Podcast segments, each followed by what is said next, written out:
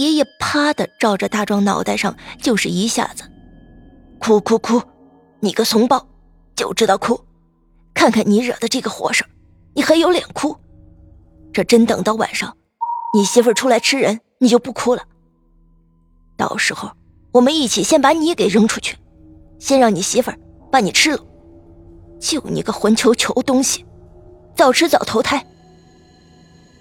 大壮哇哇的哭得更厉害了。我想回去，看看我媳妇咋样了。我我媳妇应该认识我，应该不会吃我吧？爷爷抬腿照着大壮就是一脚。你个找死的玩意儿！说你你还来劲呢？你回去吧，看看你媳妇还认识你不？傻了吧唧的玩意儿！你脑袋缺根弦不是？被爷爷连踹带骂的大壮抽打着不敢再吭声了。这时间一晃，可就擦黑了。果然，院子里传来砰砰砰有人蹦跳的声音。坏了，大壮，你媳妇来了，快把所有能顶住门窗的东西都顶过去，别让大壮媳妇进屋来。听得爷爷的一声吩咐，众人七手八脚的把屋子里什么家具呀、桌椅板凳的都顶在了门口。门外传来了大壮媳妇儿嗷嗷的嚎叫声，在寂静的夜里更显得诡异凄惨。爷爷扫了一眼屋内，跑到厨房，一把抄起烧火用的火叉子，快，大家都抄家伙，万一大壮媳妇跑进来，大伙就一块往外冲，跑得越快越好。一时间，什么切菜的菜刀、锅铲子。凡是能用作武器的东西都被大家给抄了起来。咚咚咚，门外传来了撞击的声音，门在撞击声中不停的哗啦哗啦的颤抖着。这是我媳妇儿吗？我媳妇儿不可能有这么大的力气。大壮看着颤抖的门，不相信门外是他那个长期卧病在床、病殃殃的媳妇儿。你个猪脑袋，你没听说，人死后生前的病体就会消失吗？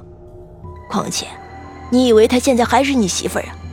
她现在已经是和你砍回来打成棺材的阴木合二为一，成为一体了。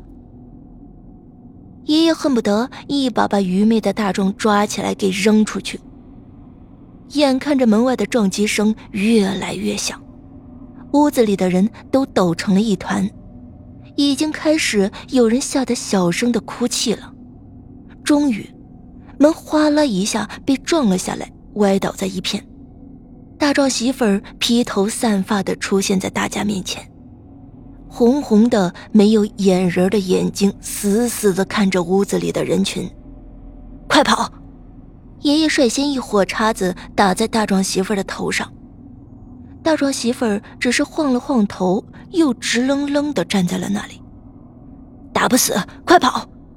爷爷叫喊着，又一火叉子打过去。趁着大壮媳妇儿身子被火叉子打得歪斜的空档，一步就跑了出去。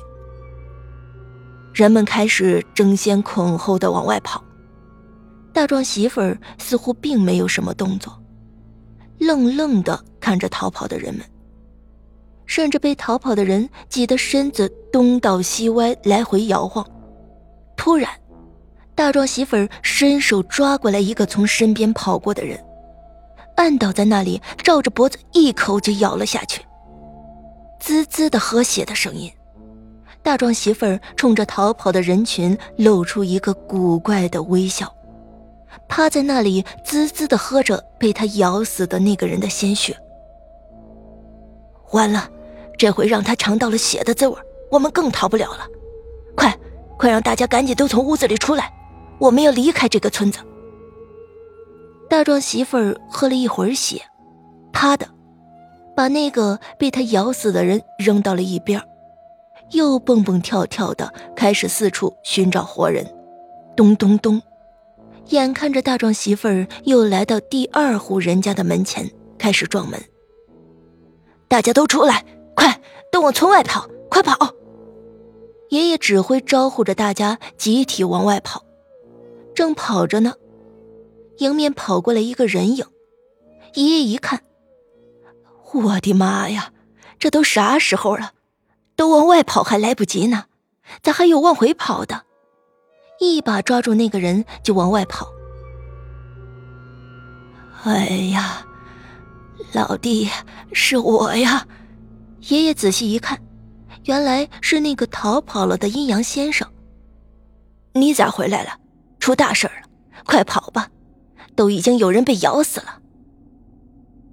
老弟，我回去就是准备一些收服行尸的东西去了。这不，老弟你看。说着，阴阳先生取下身后的袋子，打开袋口让爷爷看。可不是，一叠叠的黄纸符，还有两个黑驴蹄子，还有一些火烛之类的东西。黑驴蹄子不好凑。我到了镇上才找到，所以才耽搁了时间，才赶到这里。好，好，好，好了，大伙儿先别跑了，年轻的都和我回去。阴阳先生来了，我们回去助他一臂之力，把大壮媳妇儿和那个阴木棺材给收了。在爷爷的号召下，一群人又浩浩荡荡的往回走，回到大壮家附近。好吗？大壮媳妇儿正趴在一个人身上喝血呢，旁边地上还有两个已经死了的尸体被扔在那里。看见走过来的人群，大壮媳妇儿啪的一下扔开手里的死人，站起身来，张着血乎乎的大嘴，嗷嗷的嚎叫着，向着人群咚咚的蹦了过来。阴阳先生冲着爷爷一点头。爷爷迅速的上前，照着大壮媳妇儿就是一火叉子。就在大壮媳妇儿一摇晃、脚步停顿的空档，阴阳先生拿起黑驴蹄子，塞进了大壮媳妇儿那血盆大口里，扑通一声，大壮媳妇儿连哼都没哼一声，倒在了地上。阴阳先生又速度掏出一张写着红色符文的黄纸符，贴在了大壮媳妇儿的额头上。快来人，把大壮媳妇儿抬进那口阴木棺材里。我们没有多少时间了，我的符文只能镇住他半个时辰。快快快！大家一听，迅速的上前抬起大壮媳妇儿，就往大壮家的院子里跑。跑到院子里，把大壮媳妇儿迅速的放进那口紫红的阴木棺材里。阴阳先生又掏出几张黄纸符文，在棺材的四周都贴了几张。擦了擦额上的汗水，快上盖儿，老弟就看你的了。要钉七七四十九根钉子才好，多一根少一根都不行。爷爷答应一声。快抬棺材盖儿，大壮去把我的帆布背包拿过来，里面有钉子。大家抬起那个还在往外渗血的棺材盖就盖在了棺材上。爷爷也不管什么渗血不渗血了，一把斧头，拿起钉子就要开始钉。忽然，棺材盖儿不停的抖动起来，乒乓的直蹦钉子，根本就钉不进去。易阳先生一看，快，大伙都过来，给我死死的摁住了。十几个人都恨不得趴在棺材盖上，才总算把棺材盖给压得抖得不那么厉害了。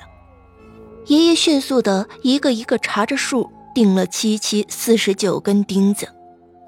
等所有的钉子都钉完，棺材盖停止了抖动，静静的停在了那里。阴阳先生看了看表，这个是阴木。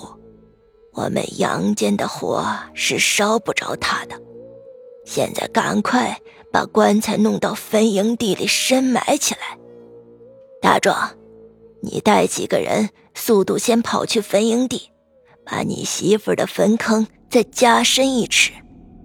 剩下的人速度找车，把棺材运过去，要快，时间不多了。另外，今晚。被大壮媳妇咬死的人都给我拉到坟营地去，谁都不要哭。谁要是哭声把咬死的人给吵醒了，再出现行尸，那就更麻烦了。就这样，把装着大壮媳妇的阴木棺椁深深的埋在了野外的老坟营地。阴阳先生点上蜡烛，做了一场法事，事件终于平息了下来。至于被大壮媳妇咬死的那几个人，阴阳先生直接叫人在坟营地挖了一个坑，一把火烧了个干干净净，死了连口棺材都没得。